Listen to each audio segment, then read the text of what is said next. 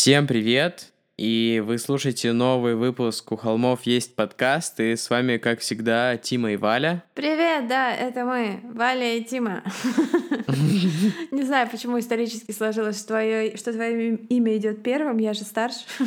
Буду отвоевывать потихоньку. Шутка. Это было похоже на, будто бы ты кричишь «Мам! Мам!»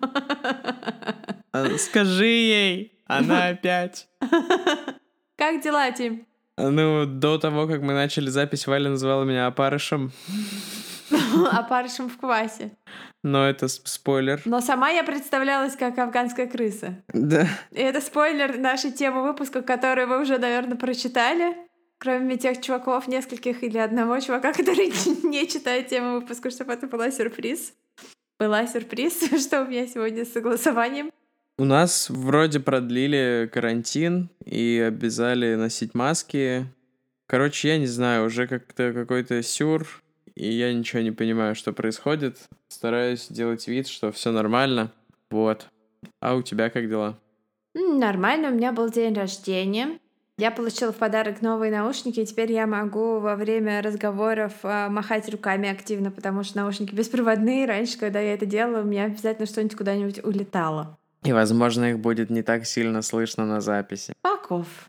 Кроме этого, у нас супер послабление карантина. Я ходила в три магазина в субботу. Респект. Да, мне нужны были новые горшки, чтобы пересаживать цветочки. Потому что у нас же было закрыто все, у нас было невозможно купить. Даже чайник невозможно было купить. Чайник? Чайник. Зачем тебе нужен был чайник?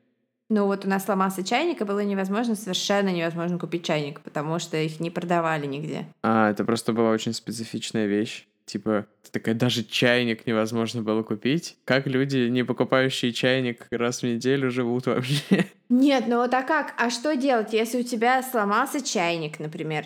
Или сломался тостер? Если нигде не продают, это невозможно купить. А супермаркеты тоже были закрыты?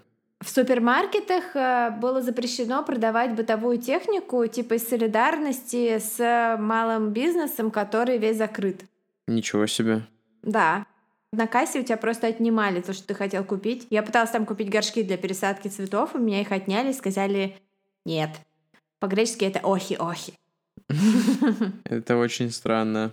Это прям очень странно. Но зато у вас э, уже там нету новых случаев почти, и вообще все клево.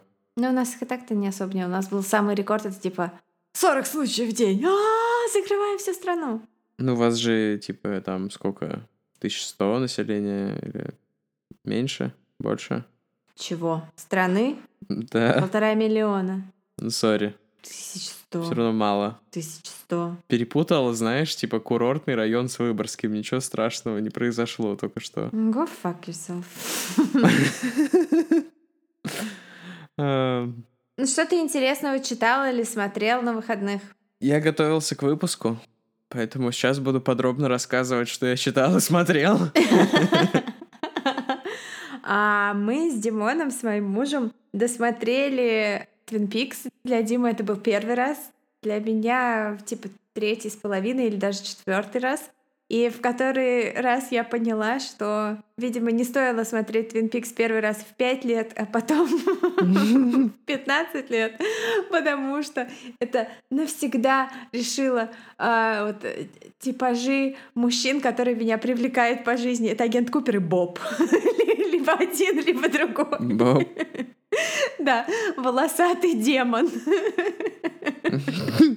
Или ангел из ФБР. Вот мой муж явно агент Купер. Жалко, он не в ФБР, правда. Но есть фотки Димы в костюме довольно забавные. Да, да. Но и я хочу еще сказать, что Дима очень сильно разбесила Лору Палмер тем, что мы смотрели еще «Огонь, иди за мной», это прикол Твин Пикса, с тем, что она все время орала и плакала, и вот потом изображал ее так... Это было очень смешно. Да. Вот так. А еще мы начали смотреть какой-то непонятный совершенно сериал под названием Upload про то, как э, сделали э, жизнь после смерти, твое сознание загружают э, в такой типа сервер, где это имитация э, типа такого клевого старинного отеля на озере в горах, и там, типа, такая гифка, когда смотришь на воду, там видно зацикленную гифку, которая повторяется бесконечно. И, типа, там попадает туда молодой чувак, какой, который, типа, какой-то кодер, и он начинает понимать, что все не то, чем кажется, но, короче, такое. Как бы, ну, я не советую, в принципе, ничего смотреть одновременно с Твин Пиксов, потому что это явно теряет в смысловой нагрузке. Короче, я не уверена, что я советую сериал Upload или не советую сериал Upload. Наверное, не советую, скорее. Хорошо. Я посмотрел Twin Peaks несколько лет назад, и причем даже мне, мне пришлось смотреть его в несколько присестов, потому что я терял интерес и отключался в какой-то момент. А, собственно, я пытался посмотреть его перед тем, как начал выходить э, вот этот новый сезон, или что там, как это называется, сезон, глава. Возвращение, да, Return. И Потом посмотрел первую серию «Возвращения», где нужно было 20 минут смотреть на пустую коробку, которая в конце сделала «Боб!» И такой «Не для всех, э, не, не для всех, и я тут скорее со всеми. Ну, а, Дима пока думает, э, будем ли мы, будет ли он смотреть вместе со мной Return, потому что я смотрела Return один раз и хотела бы пересмотреть его. Потому что у Линча всегда при пересмотре э, как бы все лучше и лучше понимаешь. Ну, то есть Понятно, что, что имел в виду Линч, мы никогда не поймем, но э, у меня есть мое собственное видение этого, моя собственная трактовка, которая развивается с годами и которая мне очень нравится. Вот это, кстати, одна из черт фольклора, то, что какого-то персонажа или какую-то историю можно трактовать по-своему, и она меняется в зависимости от пересказа. И это приводит меня к мысли... Это ты подводишь к теме выпуска? Что в современном мире фольклор предстает в виде городских легенд. О да, о да. А также происходит феномен digital фольклора про который я сегодня и расскажу. И раз уж это так аккуратно вливается в мою тему, я начну. Наглец. Наглец. Мы договорились просто, как всегда, делать это камень, ножницы, бумага в эфире, чтобы решить, кто первый, но... Ладно, ладно, я это припомню. Так вот, не всегда, в общем. И мы все пьем, потому что это первый вот, в общем, от Тимы. Не всегда искусство имитирует жизнь, и мы получаем какую-то основанную на реальных событиях историю, как там в случае с техасской резней бензопилой и Эдом Гейном. А наоборот происходит зачастую, и поверив в какой-то вымысел, люди делают что-то ужасное и пугающее уже в реальности. Так и произошло в 2014 году в округе Уокешо, который, кстати, является частью агломерации ну, известного многим, ну и особенно тем, кто слушает нас давно, города Милуоки в штате Висконсина. Две девочки заманили в лес и много-много раз ударили ножом свою подругу. И эта жертва, вся залитая кровью, пыталась встать и как-то пойти за помощью, но подружки сказали ей лечь, потому что так она будет медленнее терять кровь. И также сказали, что пойдут за помощью сами. Но на самом деле они ушли в сторону национального парка Николет или национального леса, я так и не понял эту систему американскую. Они были уверены, что там находится поместье Слендермена, и благодаря совершенному ими ритуалу они смогут поселиться с ним, ведь они стали его прокси. Э, не знаю, как это адекватно перевести. Они стали его приспешниками, последователями. Напавших девочек зовут Аниса Вейер и Морган Гейсер. Я не очень уверен в произношении, точнее, в русификации произношения, ну, неважно. А их жертву звали Пейтон Лойтнер, но она чаще была известна под своим никнеймом Белла. Почему так, не знаю. 2014 год, почему Белла? Думаешь, сумерки? Она, кстати, выжила, будучи раненой множество раз в руку, ногу и в область живота. Она сумела доползти до дороги, и там истошно кричала, звала на помощь, и, по счастью, оказавшийся рядом велосипедист, велосипедист, велосипедист вызвал 911, э, и после нескольких часов в операционной девочку все же спасли врачи, и она впоследствии полностью восстановилась, по крайней мере, физически. Говорят, если бы один из ударов был бы хоть на миллиметр глубже, то была бы задета крупная артерия возле сердца, и Пейтон бы умерла. Про эту историю рассказывает документалка HBO. Кстати, советую, прикольная, называется Beware the Slender Man. Я смотрел ее на английском, поэтому как по-русски не знаю, простите. Как это по-русски? Как вообще так вышло? Почему это произошло? Ну, начать стоит с того, что девочек, в принципе, признали невиновными по причине невменяемости. И вообще первые несколько лет суд решал, будут они судиться как несовершеннолетние или как взрослые, потому что в штате Висконсин какие-то странные законы на эту тему. Но мне, как человеку, который вырос в стране, где толком нет судебной системы, сложно понять, в чем разница. Типа, ну, ладно, наверное, это было важно. В документалке первая половина хронометража посвящена этому. В ходе расследования выяснилось, что у Морган, а ведь это именно она нанесла удары ножом, пока Аниса смотрела, у Морган острая форма шизофрении. Видения, галлюцинации и делюзии преследовали ее с самого раннего детства, и, как говорит ее отец, у которого тоже шизофрения, вот отец, кстати, он очень высокофункциональный, хотя я слышал, что это не политкорректный термин. А, то есть он хорошо приспособился к своей шизофрении, понимает, что реально, а что нет. Но он говорит, что он в целом... Ну, они не знали о том, что у Морган шизофрения с мамой. И он понимает, почему дочка не рассказывала, потому что, ну, типа, она дружила со своими воображаемыми друзьями, и она как-то раз, типа, попыталась начать эту тему, но родители как-то там не отреагировали всерьез, или не знаю, хотя, когда у тебя такая история в семье, как можно не реагировать всерьез, не знаю, как это произошло, но э, отец говорит, что он понимает, что она боялась, что если она расскажет про своих друзей воображаемых, то у них ее отберут, то есть ее будут пичкать лекарствами, и, типа, она пыталась так сохранить свое видение мира. Но, как признают сами девочки, то, что произошло, это их как бы коллективная ответственность. Они обе виноваты. Поскольку именно Аниса убедила Морган э, в реальности Слендермена и убедила ее, что нужно убить подругу, чтобы Слендермен не украл и не покалечил всю их семью, ну, точнее, все, обе их семьи. Ну да, Аниса любила сидеть в интернете, и ее любимым сайтом была крипипаста или крипипаста Вики. Я не очень понял разницу, но Вики крипипаста — это типа про персонажей, которые возникают на крипипасте, а сама крипипаста — это бложек, куда люди постят всякие страшные истории, которые специально так написаны, чтобы тебя напугать. Именно там она и узнала про историю Слендермена, про то, что он похищает детей или убивает твою семью, если ты не принесешь ему жертву, после того, как начинает тебя преследовать и рассказала об этом Морган.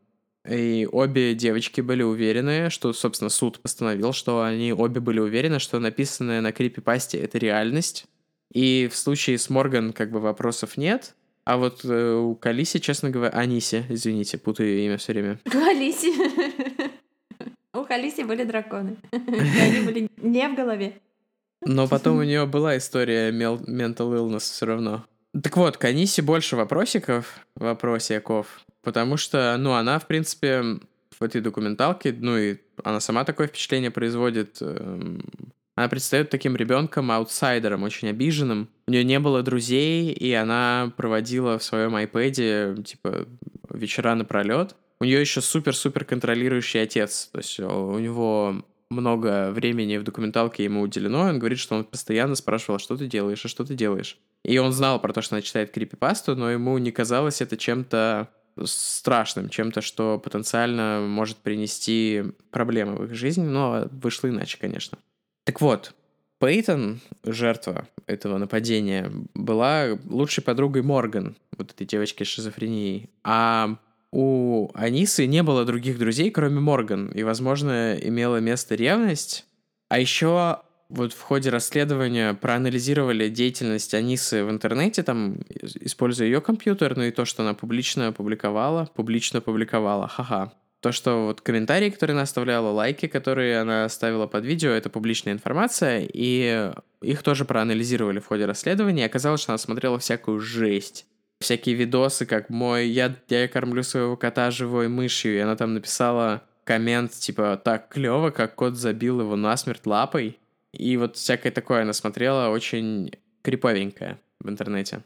Ну, вообще, наверное, суд э, адекватно подошел к этому вопросу, ведь он длился много лет, и, наверное, стоит доверять вот этому итоговому решению и считать его взвешенным и адекватным. Наверное, Аниса тоже не до конца осознавала все, что происходит, и ее невменяемость оправдана.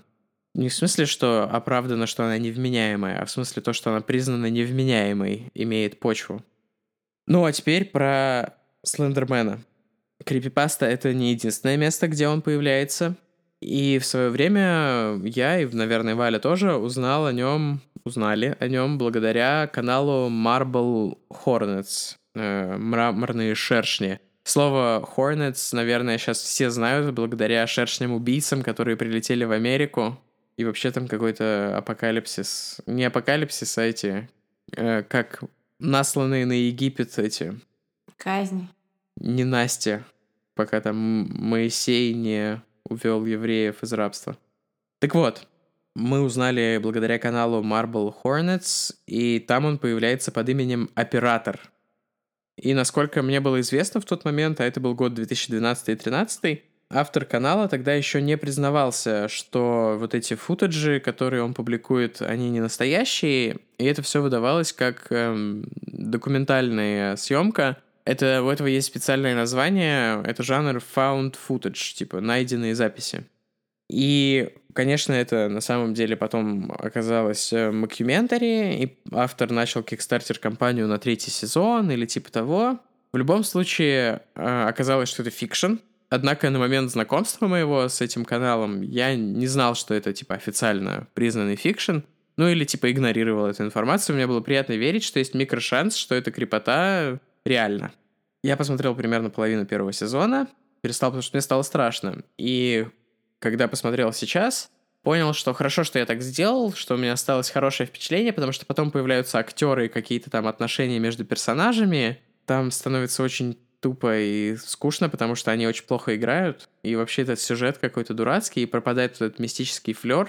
И, кстати, в 2015 году вышел фильм, типа спин слэш-адаптация «Мраморных шершней». Мы с Валей его даже вроде вместе смотрели, но фильм вообще никакой. У него на MDB 4,7. Я даже не помню, о чем он. И, ну, типа, не советую фильм, не советую. Если вы не знакомы с Стендерменом, вот советую, типа, вот сейчас вообще выключить подкаст.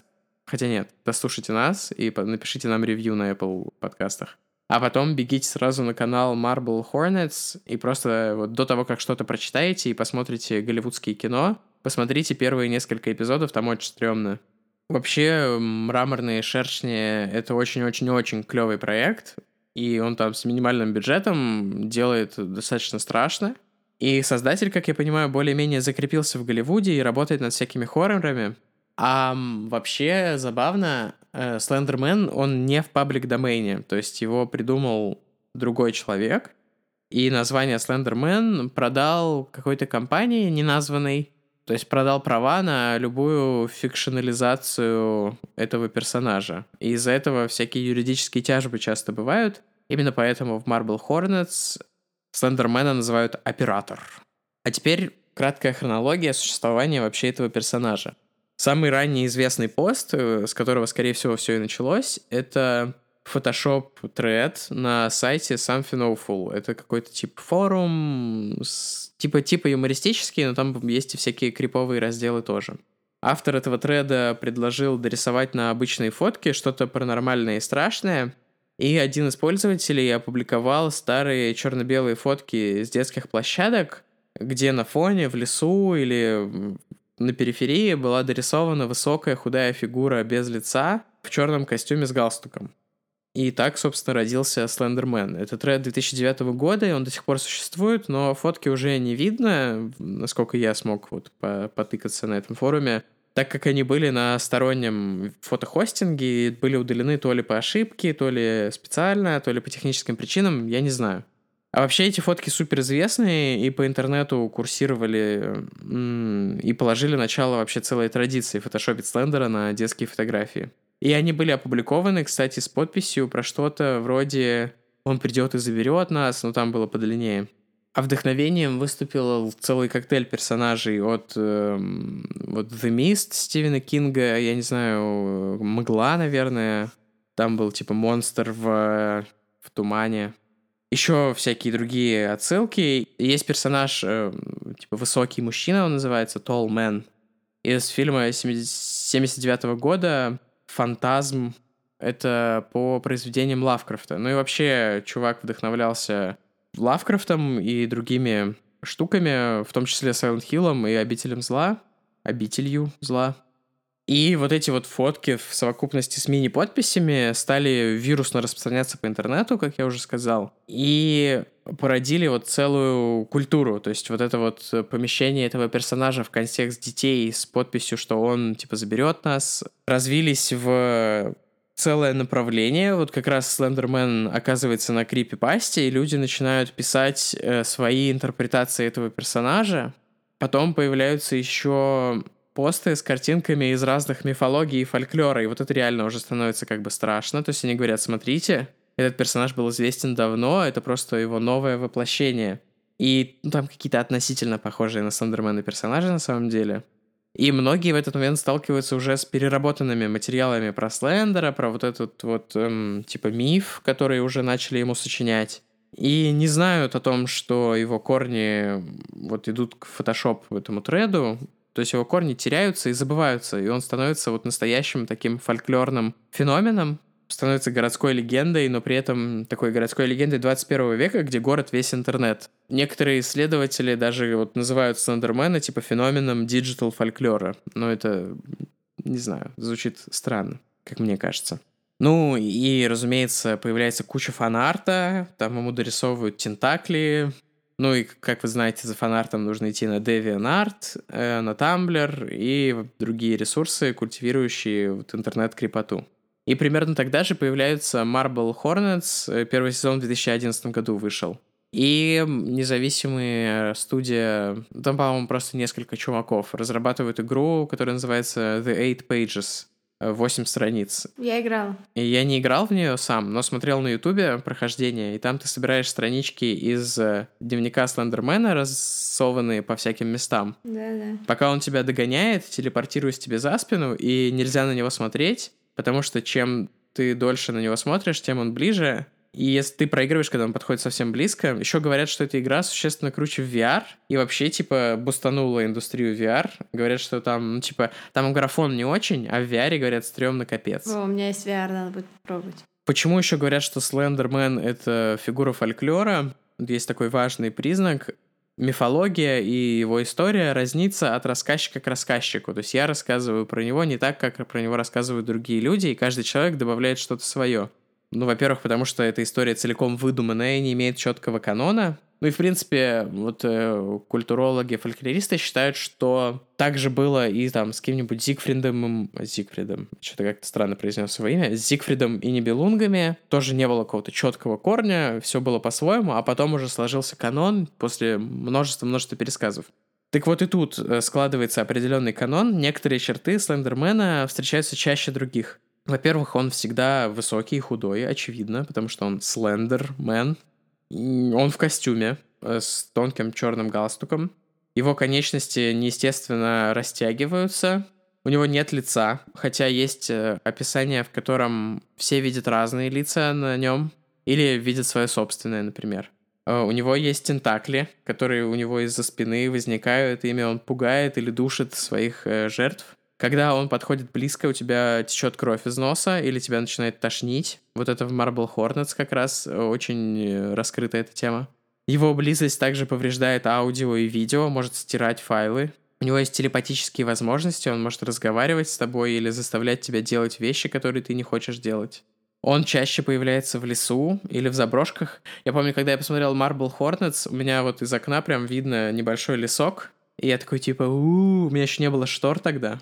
И я сидел, сидел на очочке на своем все время. Ой-ой. Еще важный момент, если ты его один раз увидел, ты уже не отвертишься. Типа он будет тебя преследовать, пока ты не умрешь или не сойдешь с ума.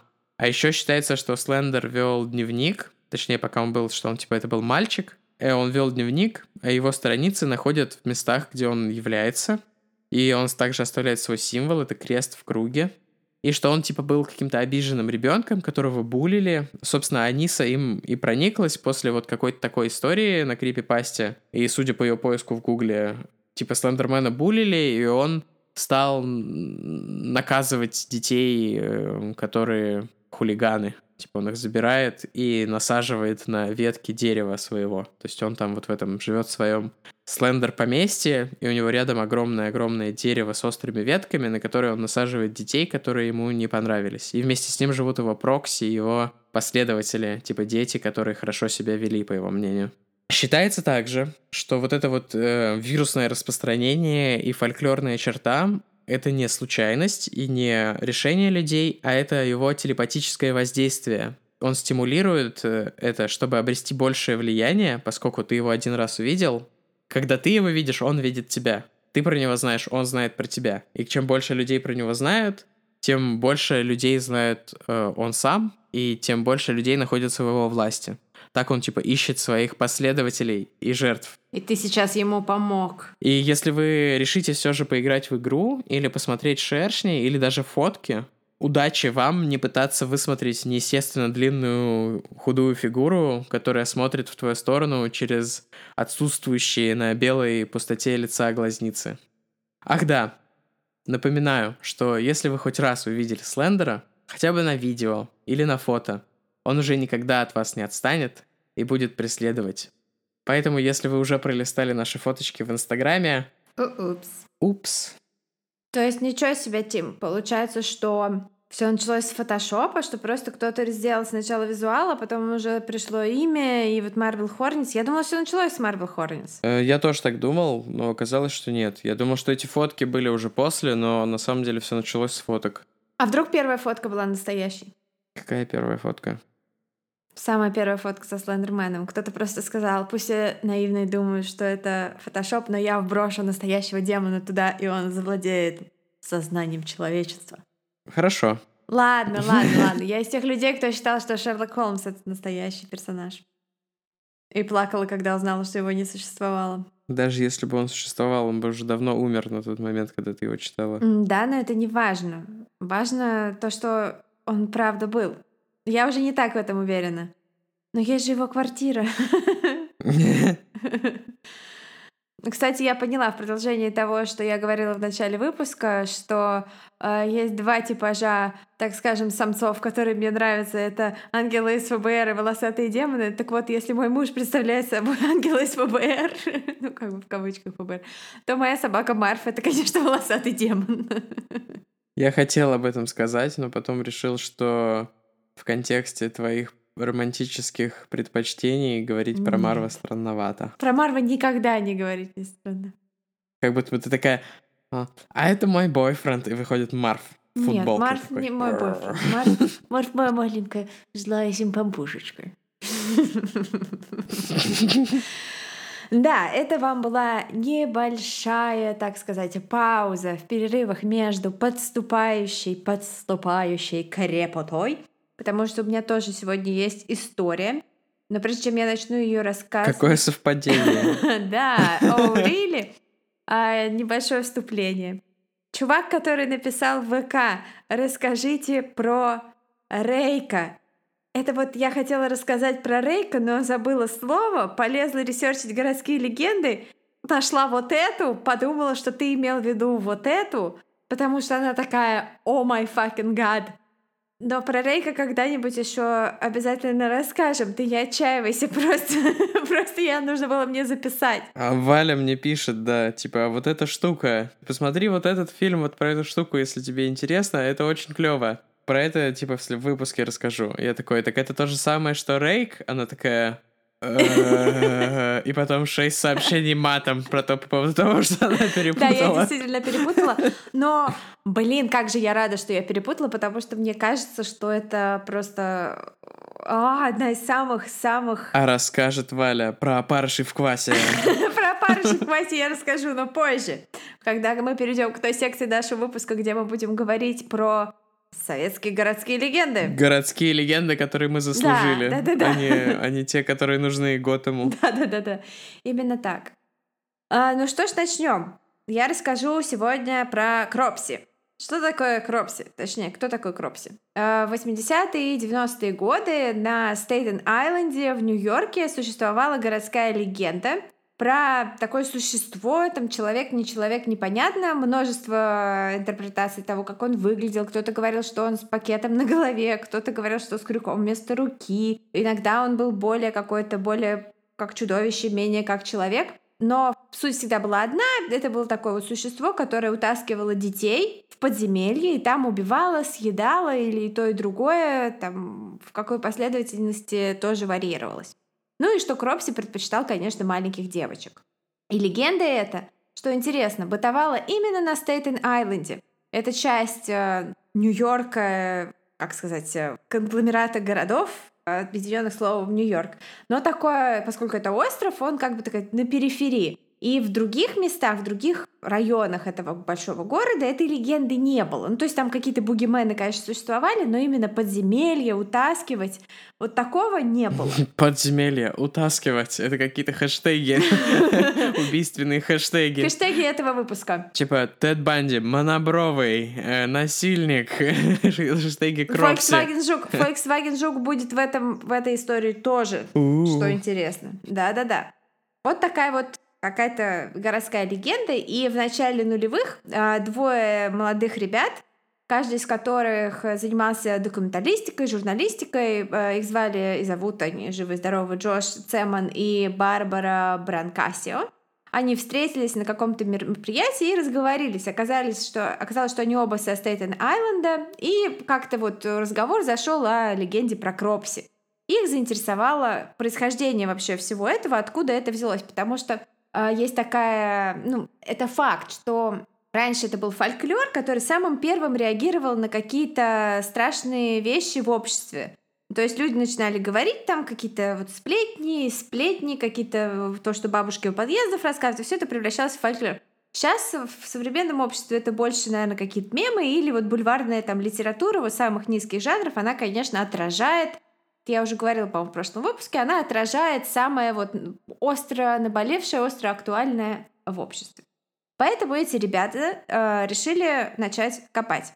И не мудрено, что такая история появилась на Стейтен-Айленде, потому что это очень странное место с такой достаточно неоднозначной историей. И до середины 60-х годов это был реально остров, поросший лесами и парками, где на всей территории в 265 квадратных километров проживало меньше 200 тысяч человек. Сейчас для справки это почти полмиллиона, и туда ведет восьмиполосный мост из основного Нью-Йорка.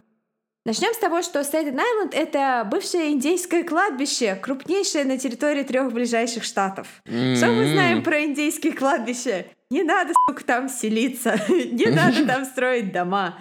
А эти ребята, американцы, они устроили там даже не дома. Они устроили на территории индейского кладбища свалку такого размера, что ее до сих пор видно со спутников из космоса. То есть это вот весь мусор Нью-Йорка там лежит. Весь мусор Нью-Йорка это какая-то э, сериал на... Все полицейские Сериал на НТВ 2100 года, когда Россия захватит весь мир. Я подумала, это про полицейских э, Ну да, да, да, да, да. Это типа улица разбитых фонарей, но да, только да, да. в э, мире будущего, где будет только Россия. а, неплохо, неплохо. Неплохой фольклор у тебя, видишь, родился, пока мы разговаривали. Там были и жилые районы, социального жилья, конечно же, там понастроили достаточное количество, особенно после того, как э, мост запустили в эксплуатацию. И были какие-то там старинные, богатые викторианские особняки, но их было мало. Городообразующим, так сказать, районообразующим предприятием всего этого места в период с 40-х по начало 80-х была так называемая закрытая школа-интернат Уиллоубрук. Что такое закрытая школа-интернат Уиллоубрук? Это э, на какой-то момент крупнейшее в мире государственное учреждение, где проживали дети и взрослые с задержками и отклонениями в развитии. Mm-hmm. Это огромная территория внутри парка, такого лесопарка. Там корпуса построенные, как, представляете себе, вот, э, не знаю, тюрьма-кресты, то есть корпуса, расходящиеся крестом вокруг такого вот э, центрального здания. И там, типа, палаты, коридоры, Таких корпусов было достаточно много. Я думаю, что мы предложим э, план этого места к выпуску.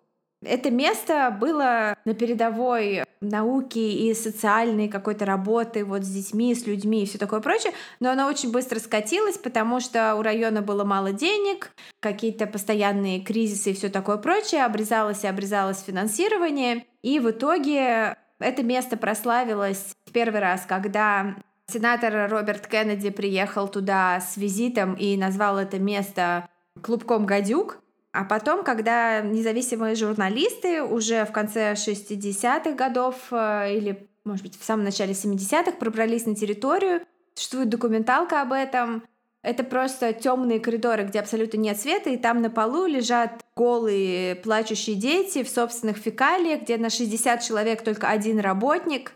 Они, у них у всех дистрофия, у всех разные болезни, и в том числе в то время вирусологи, э, простите за модный слэш не модный, актуальный слэш не актуальный вопрос про вирусологов, они проводили исследования на тему того, как гепатит э, группы А распространяется среди людей, и они просто заражали этих детей гепатитом и смотрели, как это все распространяется и другими болезнями. Это реальный, это реальный факт, это факт. Типа они открыли про гепатит и другие вирусы какие-то очень важные вещи именно в этой больнице, поэтому, типа, я не знаю, победители не судят и, или как-то там, ну, я почитала по поверхности, посмотрела, вроде бы никто из этих врачей в тюрьму не пошел. Но скандал был огромный, и э, больницу закрыли, и вот э, в начале 80-х она была уже полностью, абсолютно полностью заброшенная, заросшая, вот такое вот огромное-огромное учреждение, находящееся в центре Стейтен-Айленда. Кроме всего этого бэкграунда, который выяснили наши документалисты Джошуа и Барбара, они э, стали поднимать полицейские всякие э, досье, мое любимое слово, висяки, и обнаружили, что в период 70-х и 80-х годов какое-то совершенно нереально огромное количество э, пропавших детей. И в этом э, районе, вот на острове Стейтен-Айленд. То есть э, по статистике нераскрытые кейсы пропавших детей выше, чем даже в Нью-Йорке, что вызвало как бы большое удивление, потому что ну как так? Это не мегаполис, это какое-то совершенно там зашкварное сельское местечко в то время, и как это так могло быть? И среди этих кейсов было пять которые все произошли по границам вот этой территории. Дети проживали по границам вот этой территории, где раньше была школа. Вот эта школа-интернат, которая на момент их исчезновения была уже закрыта. И местные жители всегда говорили, и существовали такие легенды, про что под этим интернатом Потому что многие из местных жителей были либо, были либо бывшими э, сотрудниками этого интерната, либо э, вообще были его учениками или, можно сказать, узниками этого места. Существовала легенда или не легенда о том, что под всей территорией больницы, точнее сказать, школы, просто мозг представляет это себе как какую-то стрёмную больницу, и именно на это это больше всего похоже пролегала сеть туннелей, по которым э, работники могли передвигаться, не выходя на поверхность. И также там находились какие-то служебные помещения, уж не знаю какие, но так говорили. И Джошуа и Барбара встречаются с группой местных, э, так сказать, активных, как это называется, бдительных граждан, которые уже много лет занимаются, много десятилетий даже, скажу так, занимаются прочесыванием территории школы собственно говоря, в поисках тел вот этих самых пропавших детей. И именно тогда в рассказе этих бдительных граждан звучит в первый раз настоящее имя Кропси — Андре Ранд. Это бывший работник э, вот этого самого заведения, этого интерната, который в самом адском ее, его корпусе занимался тем, что э, он был, короче, как я поняла, ассистентом физиотерапевта и э, кем-то типа ну не надсмотрщика, как, как это называется, типа человеком, который вот присматривал за этими, то есть вот тем самым, кто их не одевал, не мыл, не кормил, короче говоря. Представляю почему-то диснеевский старый такой с э, руками рисованной графикой мультик, и он такой большой, большая злая крыса надсмотрщик, а все остальные милые хомяки. Не, он Такие, такой... О, не бей нас. Не совсем так. Э, в документалке эти пациенты выглядят реально страшно. Они выглядят э, так, что ну, вообще, вот кадры из этой, из этой школы-интерната — это просто фильм ужасов. Я понимаю, что В России такого полно, но про российские интернаты я таких кадров не видела, поэтому ничего не могу сказать. И этот человек, Андреа, он выглядит э, как один из них, он выглядит как один из пациентов. Вообще считается, что он э, тоже имеет э, некоторые как бы отклонения, но об этом чуть-чуть попозже. Его уволили спустя два года работы в интернате. За какие такие провинности история умалчивает, потому что руководство больницы очень тщательно пыталось покрыть э, вот малейшие нарушения, пыталось спасти свою репутацию. В итоге, конечно же, все равно их всех разоблачили, и место это страшное закрыли, но тем не менее.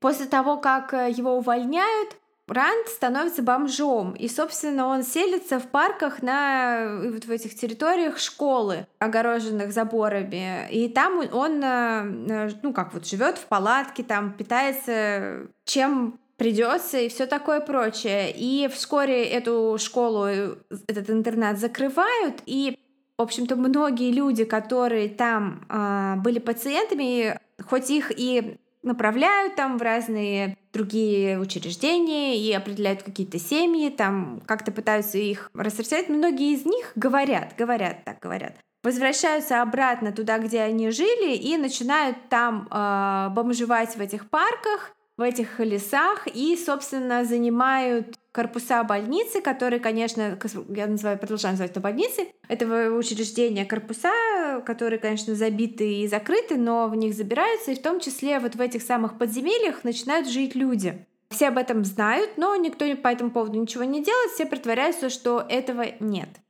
Почему это имя звучит, э, почему известно настоящее имя Кропси? Ну, потому что оно впервые всплыло много лет назад в связи с делом Дженнифер Швайгер. Это была 11-летняя девочка с синдромом Дауна, которая пошла погулять на улицу и э, никогда не вернулась. А Андрея Ранда заподозрили очень скоро, потому что его лицо, его вот он был известен, в общем-то, вот в этом микрорайоне, где все это произошло. Известно было, что у него зеленый Volkswagen Жук, и машины его периодически видели, он, он в ней жил периодически в зимние хм, периоды хм. года, в летние периоды года он спал в парке. Когда я работал в Subway в эм, Америке, моя начальница, точнее не начальница, а типа ассистент-менеджер, тоже жила в своем зеленом жуке на парковке какое-то время. Присмотрись к ней. Он был единственным подозреваемым э, в деле о исчезновении 11-летней э, Дженнифер, и его арестовали по свидетельствам людей, которые видели, как он вместе с девочкой шел по улице. Поиски ее тела продолжались 39 дней. Полиция в какой-то момент просто сдалась, территории огромные, он ничего не говорит, никто ничего не говорит. Да, они нашли территорию, вот то, то место, где был его, где была его палатка, где вот костер, там его вещи, они все это нашли, но все обыскали с собаками и, в общем-то, ничего. И вот тогда, где-то две недели спустя, вот, после начала поисков, вступают вот эти бдительные граждане, многие из которых бывшие сотрудники полиции, бывшие пожарные, просто, просто неравнодушные люди. Им удается найти, они просто идут и землю под ногами палками, uh-huh. тыкают палками в землю под ногами. И в какой-то момент э, я смотрела интервью мужчины, который э, совершил эту находку. Он говорит, что он просто ткнул палкой в землю, земля оказалась мягкой, он подозвал свою собаку, собака начала рыть, и вот они увидели маленькую ногу, которая торчала из земли. Жестко. Это было тело Дженнифера, она была похоронена как бы головой вниз. Как я понимаю, это была... Он просто, он ничего не рыл, он просто засыпал яму бросил ее в яму и засыпал в яму, но она э, умерла в совершенно другом положении, там как э, застывшая кровь в ее конечностях указывала на то, что когда она умерла, она э, либо стояла, либо была подвешена. И, эм, конечно же, Ранду были предъявлены, было предъявлено обвинение в убийстве Дженнифер, но улик у них никаких не было, и э, его посадили просто за похищение. Но, тем не менее, дали ему 23 года за похищение. Он свою вину всячески отрицал, вообще вел себя достаточно странно, и есть кадры, как его выводят из зала суда, на которых он выглядит как человек совершенно, совершенно невменяемый. Но, опять же, он провел два года среди людей, внешний облик которых, наверное, там ему было проще имитировать. Также скажу, что когда его подозревали только и еще не арестовали, полиции вызвался помочь местный священник какой-то вот маленькой самопровозглашенной христианской церкви у которого был, как я понимаю, в гараже в каком-то была его церковь, и вот этот Рант туда ходил, и он его там сказал ему, типа, давай я тебя пущу к себе пожить, я знаю, что ты бомжуешь, и там он из него мягко и нежно выжимал признание в похищении и убийстве этой девочки. Но священник этот утверждает, что Рант ему прям сказал, что он ее похитил и все такое прочее, но его показания по каким-то причинам в суде не пригодились. Но, тем не менее, он в его аресте принял, так, э, играл такую достаточно важную роль, это священник. Да, Рант отправляется в тюрьму за похищение Дженнифер, но тут оказывается, что есть еще несколько кейсов, которые, в которых всплывает его имя. Дело в том, что э, у него была судимость, когда он еще оказалось, что у него было до этого другое имя. Потом он сменил его вот на это Андрей Рант, под которым он известен сейчас. Он, кстати, все еще жив. И под этим именем он э, получил судимость за действие сексуального характера в адрес э, восьмилетней девочки э, с задержками в развитии, но говорят, что изначально ему хотели предъявить более серьезные обвинения, но этого не сделали, потому что понимали, что мало доказательств. И кроме этого, у него была судимость 10 месяцев тюрьмы за очень странный поступок. После того, как он работал в интернате он поступил в школу работать водителем автобуса школьного. И э, в какой-то момент он просто остановился на улице, увидел несколько детей, которых он узнал, э, в которых он узнал учеников школы, где работал, и сказал им, типа, залезайте, поедем, я вам куплю обед. Он купил им обед, отвез их э, в окрестности аэропорта Ньюарк, и там э, они просто ели типа чипсы, пили рудбир и смотрели на то, как садятся и взлетают самолеты. А потом его типа арестовали. Никому из этих детей он ничего плохого не сделал, просто ему хотелось потусить с детьми. Угу. Видимо. Никто не знает. Но вот это факт этого кейса. Потому что в этом кейсе против этого Андрея Ранда Э, есть только свидетельские показания людей, которые видели его с этими детьми разными во всех кейсах. Но кроме этого нет ничего. Дальше. Он работал на какой-то типа временной работе маляром и уборщиком в комплексе социального жилья. Работал молочным зубом. Да, в комплексе социального жилья, где пропала трехлетняя девочка. Опять же, его видели на территории, он был в непосредственной близости от этой девочки. Мать девочки страдала э, множественным склерозом, да, ведь так это называется? Э, склероз — это когда что-то с мозгом, я не знаю. Тут я не разбираюсь. Я знаю, что такое склероз.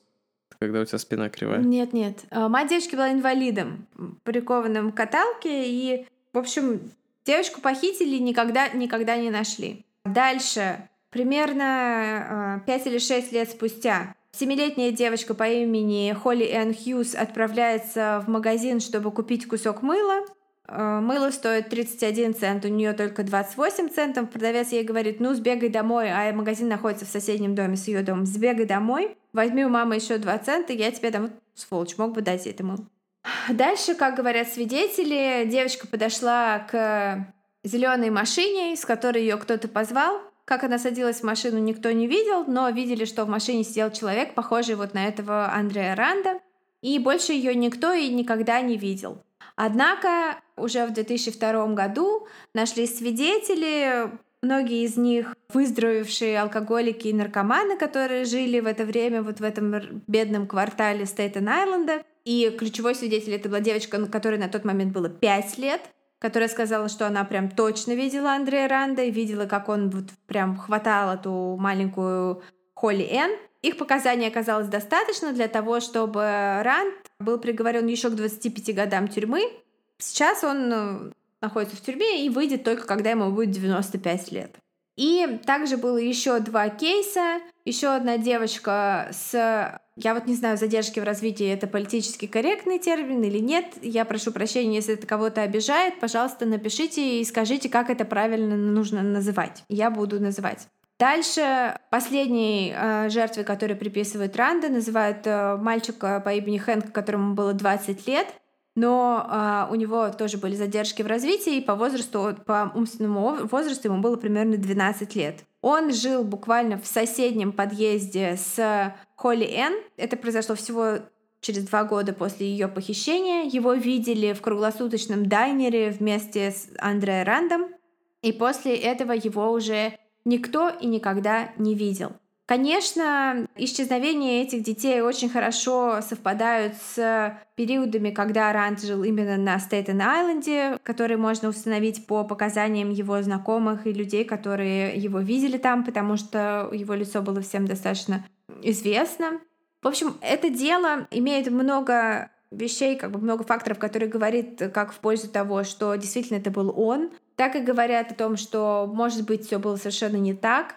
Э, например, интересен тот факт, что Рант э, сын женщины, которая практически всю свою жизнь провела в психиатрической лечебнице. Он вместе с сестрой навещал ее в больнице, которая была в другом районе Нью-Йорка, э, которая, я так понимаю, выглядела, как, судя по картинкам, что-то типа вот как Аркхам в последнем Бэтмене. Не Бэтмене, а вот в Джокере. И он навещал свою маму, собственно, все детство ходил. И э, у него было стойкое впечатление, что людям, которые имеют проблемы такого рода, там, душевные и умственные проблемы, им, э, они никому не нужны в этой жизни, они никому не нужны. Есть версия, что он убивал этих детей не на сексуальной почве, а на почве того, что он хотел избавить их от страданий этого мира, типа на который он насмотрелся в, этом, в этой закрытой школе, где он работал. Никто не знает. Но на этом все не кончается, эта история. То есть, точнее, история-то кончается, но есть несколько очень-очень криповых теорий, которые существуют и которые раскопали, собственно, вот эти двое ребят, Джошуа и Барбара, в своей документалке. Что на самом деле это был Стивен Кинг. Стивен Кинг похищал детей. На самом деле в подземельях, они там ходят по этим подземельям, э, где раньше жили вот эти люди, которые когда-то были, мне хочется сказать, узниками вот этого интерната и работниками тоже. Там находили всевозможные странные вещи, типа матрас, усыпанный сухими цветами, рядом с ним мужская одежда и маленькие розовые детские трусы какие-то непонятная наскальная живопись там в этих местах. Э, старые инвалидные коляски в этих узких черных проходах подземелья. Место уж ужасно жуткое. Но самое главное, что там находили комнату, вот эти ребята ее не нашли, но она была, в которой были типа следы постоянных э, ритуалов, какой-то непонятной фигне, какой-то вот каркосы в стиле первого сезона True Detective. И в этих подвальных помещениях все это было. И дело в том, что в то время, когда происходили эти исчезновения детей, на Стейтен-Айленде жил лидер культа так называемой церкви процесса которую связывают, например, с Дэвидом Берковицем, который сын Сэма, он тоже был частью этого... Он даже ссылался на эту церковь процесса, когда пытался свой Insanity Defense провернуть. Также на Стейтен-Айленде живет христианская проповедница, какая типа местная святая, которая очень сильно боится за свое здоровье, которая говорит, что ей постоянно приходит видение о том, что на Стейтен-Айленде есть э, культ, безусловно, есть культ слэш э, такой, как бы сказать, это называется педофайл ринг, кружок педофилов. Ну, то есть, что, короче, есть какая-то вот эта вот э, культ, где используют детей, и местные жители, вот опять же, история Кропси началась типа с городской легенды про страшное существо, которое типа там утаскивает детей, а также типа вот спрашивают всех любых вот подростков э, уже в нулевые, каких-то стариков, всех-всех-всех просто опрашивают и говорят, как вы считаете, если на Стейтен-Айленде сатанисты? Все говорят, да, конечно, у нас есть сатанисты, у нас есть страшный культ, и они собираются на территории вот, этой, вот этого интерната и там что-то происходит и продолжает происходить. Так это или не так, неизвестно. Городская легенда существует до сих пор, и она основана, как э, мы уже выяснили, на абсолютно реальных событиях. Очень рекомендую документалку Кропси на Ютубе. Я надеюсь, что она есть на русском. Это реально просто очень круто сделанный продукт. И создатели прямо в кадре, все герои в кадре, они переписываются с этим Андре Рандом, все от первого лица. Очень рекомендую. Это тот фильм, который 2009 года, так? нет, он пораньше, он, наверное, 2003 -го. Но, может быть, он просто позже смонтирован. Но там просто съемки начала нулевых в этом фильме. Просто чтобы найти, я вот, когда мы с тобой обсуждали, я не смотрел. Я думаю, что я сегодня посмотрю или завтра. К сожалению, на русском не нашел. Искал, но не нашел. Может быть, кто-нибудь э, клевый э, когда-нибудь решит сделать русские субтитры, например. Ну, потому что это, это реально очень-очень круто и очень жутко, и показывают абсолютно все. Показывают родителей этих детей, показывают э, э, фрагменты записей, вот как они искали эти тела в парке, как они продолжают искать эти тела в парке. Ну, то есть э, загадка реально существует. Возможно, разгадка ее гораздо страшнее, чем просто один чувак э, с очень стрёмным лицом, который выйдет из тюрьмы, когда ему будет только 95 лет. Но тем не менее, в этой документалке, что мне понравилось, там допускается еще и ну, как вот это вот разумное сомнение, что все Мгм. показания, которые есть, там показывают людей, которые дают эти показания, это реально какие-то проститутки и бомжи, Мгм. которые говорят, да, мы видели его, да, мы видели его. Возможно, типа он просто козел отпущения. Возможно, он козел отпущения. Возможно, он действительно этих детей ловил и кому-то отдавал или продавал. Возможно, он э, серийный убийца, который убивал этих детей, потому что, думаю, все эти дети, они так или иначе либо не нужны, не нужны своим родителям, либо имеющие какие-то отклонения. Может быть, он был вот там так называемым мишен-киллером, который, типа, защищая этих детей, я спасу их, потому что они никому не нужны, я видел, как они страдают, живя в, в интернатах и все такое прочее. То есть ответа нет. Может быть, когда-нибудь этот чувак даст эти ответы, может, быть, когда-нибудь он заговорит, Мгм. но его сестра, которую разыскали э, документалисты э, в процессе своего расследования, сказала им, что типа, ребята, вами манипулируют. Ну, это американский пафос какой-то, мне кажется. Ну, я не смотрел, я посмотрю. Мне нравится, как много параллелей между нашими историями и зеркальных моментов тоже. Ну а какие еще могут быть моменты, если он ест детей? Он ест детей, он живет в заброшенном здании. Подземелье. Ну, клево, клево, что... ну, Точнее, как клево, ужасно и жутко, что иногда такие истории возникают на почве каких-то реальных событий. И интересно, что они могут возникнуть просто из воздуха, из фотошопа, но повлечь за собой реальные последствия. Кстати, мне кажется, ты хотела что-то еще сказать про книжку. Я хотела сказать, что, во-первых, спасибо вам, а, что вы дослушали до этого момента, но это еще не конец выпуска, потому что у нас будет еще... Мы прочтем историю про опарыша в квасе, мы не можем ее не прочесть. Давай, да. Афганская крыса и опарыш в квасе будут звучать. Но прежде чем мы переведем, перейдем к нашему, так сказать, опарышу на торте, э, я хочу объявить о том, что у нас будет э, проходить в ближайшее время розыгрыш книги «Слендермен» от издательства «Клевер». Книжка эта вышла, по-моему, даже в этом году, совсем свежак. Я лично ее не читала, но она у меня вот в ближайших планах. Так что конкурс этот будет в нашем инстаграме. Да, И э, инстаграм наш у холмов. Это у холмов. Юхолмов. Юхолмов. Поэтому, пожалуйста, заглядывайте туда. И еще я хотела, пользуясь случаем, сказать, что у издательства Клевер есть подкаст про книжки. Если вам интересна молодежная литература и что в ней происходит, то тоже можете послушать. Это действительно клево, и я там есть в качестве одного из гостей. Вот так. Поэтому следите за эфиром. Точнее, следите за постами в Инстаграме. Следите за курсом эфира. Виталик э, Бутерин э, там не, не дремлет. Да, а теперь мы переходим к городским, от городских легенд, которые мы хотели бы, к городским легендам, которые мы заслужили. А, Немножко советского фольклора. Тима, какую ты хочешь прочесть из легенд? Давай я прочитаю простенькую и маленькую, а ты расскажешь большую и интересную. Побольше и интересную. Опарыши в квасе. Тур-ту-тур-ту. Говорят, что как-то раз перевернулась бочка с квасом. Знаете, вот эта вот желтая бочка с коричневой надписью «Квас», из которой грязными пальцами женщина разливает Ням-ням. Доет. О, да, короче, либо в твою тару, либо вот в эту чашку, из которой попило 500 человек до тебя. Ну, такое, в общем, совершенно не коронавирусная история. Более простые времена произошедшие. Короче, вот такие вот бочки с квасом, думаю, все представили. более молодые наши слушатели, что вы здесь делаете? У нас 18 плюс подкаст вообще-то.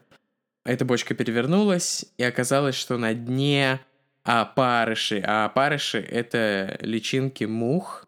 Ну и у разных мух бывают разные. Например, есть э, мухи, которые предпочитают в гнилое мясо класть своих личинок, а иногда даже типа в трупов. Вроде бы именно таких трупных опарышей там и нашли. Также есть другой вариант этой истории, что не просто опарыши были на дне э, квасной бочки, а целое тело, труп человека. А ведь Получается, что советские люди простые подходили и пили этот квас, доверились квасярке, или как называется человек, который ответственен за квас? Квасня. Квасье. Квасье, э, да. На самом деле я была уверена, что эта история правдивая, потому что в моем детстве я росла недалеко от э, места, где стоит завод Балтика, который тогда был каким-то как-то по-другому, наверное, назывался, потому что мое детство было крайне давно. И там говорили, что чувак утонул на дне э, цистерны с пивом, вот в этой, где происходит... Это я слышал. И действительно, это обнаружили только гораздо позже, и существовала вот партия пива, которую продали народу, которая была пиво с мужиком. Пиво с мужиком, как, как наши стикеры. Со вкусом мужика, да-да-да. Э, дамерка, молочный шоколад с мужиком. Да. Наши стикеры в Телеграме есть по ссылке. Э, вот мы у нас в Инстаграме в описании профиля есть ссылочка, можете туда зайти. В SoundCloud тоже есть эта ссылочка. Я слышал эту историю, хотел просто... Вспомнилось, что когда жил в Штатах позапрошлым летом, может, там, короче, была Балтика, разлитая на Парнасе, по 3,5 доллара за бутылку. Вот кто знает, может быть, может быть, частицы этого мужика так и путешествуют по всему миру с экспортной Балтикой. Вполне возможно что когда-нибудь из этого пива клонируют мужика, который будет, его ДНК уже наполовину стало пиво, он будет такой пиво-мужик. Это супергерой советский, да. Мне кажется, это что-то из Рика и Морти. Пиво-товарищ. Да, да. Пивоварищ. Еще одна история про э, Мою собаку Марва, шутка про афганскую крысу-убийцу, рассказывает о том, что э, чувак во время афганской войны подобрал щеночка таксы, привез его домой. Щеночек был очень милым, но вел себя немного странно. Он очень часто хотел играть и спать рядом с ребенком и много кушал, и волосы у него не особенно росли. Но потом к этому хозяину собаки пришел в гости его боевой товарищ ветеран и сказал, что это маджахеды разработали специальную крысу, полутаксу, полукрысу, убийцу, которая втиралась к людям в доверие, а потом превращалась в монстра и перегрызала горло всей семье. Хозяин собаки звучит как ругательство. Слышь ты, хозяин собаки. Хозяин собаки. Да, вот так вот. Э, это история о том, как в нашей семье появился Марвуша. Еще я хотела рассказать, если ты, Тима, не против, про прекрасную легенду, которая я даже вижу ее происхождение очень легко. Это легенда про зараженные джинсы. Типа, в советское время джинсы были доступны не всем, и те, кому они были доступны, это типа мерзкая элита, которая, скорее всего, где-то подворовывала. Ну и форцовщики, соответственно, тоже люди, наверное, неприятные для большинства, для большинства людей, которые, типа, там, наживались на том, что в России, в Советском Союзе не было ничего классного и модного. И поэтому существовала легенда, что некоторые джинсы, которые можно купить у форцовщиков, они были заражены там сифилисом, гонореей, чем иногда просто в шаре, блохами, там полным набором всего, там, лишаем и всем таким прочим. И типа, что это проделки шпионов, которые таким образом пытаются подорвать Советский Союз. А еще есть версия, что вот эту версию наверняка придумал Стивен Кинг о том, что джинсы заражены секретной болезнью из тайных лабораторий. В Ухане. В Ухане, да. И ты просто их надеваешь, начинаешь худеть, худеть, худеть и умираешь. Неплохо. Вот так вот. Вот такие легенды. Присылайте нам городские легенды, которые вы слышали. Можем сделать выпуск про это. Ну, какие-нибудь не мейнстримные тогда. Да, какие-нибудь такие. Ну, вот когда вы точно знаете, что... Если вы, например, из какого-нибудь небольшого города, и у вас была какая-нибудь локальная легенда клевая. Да, да, да, да. Присылайте нам городские легенды, сделаем отдельный мини-выпуск про них. Мини-выпуск с И- клиповыми историями. Продолжаем ждать ваши легенды, фу, легенды, ваши истории. Ваши правдивые истории. Да, ваши правдивые истории. Вас, ваших друзей, ваших родственников, ваших бабушек, неважно, если это произошло сто лет назад. Главное, что это произошло, и вам вы, и вы можете это рассказать. Страшно или смешно, но главное, чтобы это была хорошая история. Большое всем спасибо и большое спасибо, Спасибо. за отзывы на всех площадках и комментарии на всех площадках. Мы все читаем, на все стараемся отвечать. И да, пишите отзывы на Apple подкастах. Давно не было отзывов там. Спасибо. Спасибо большое. Пока. Пока.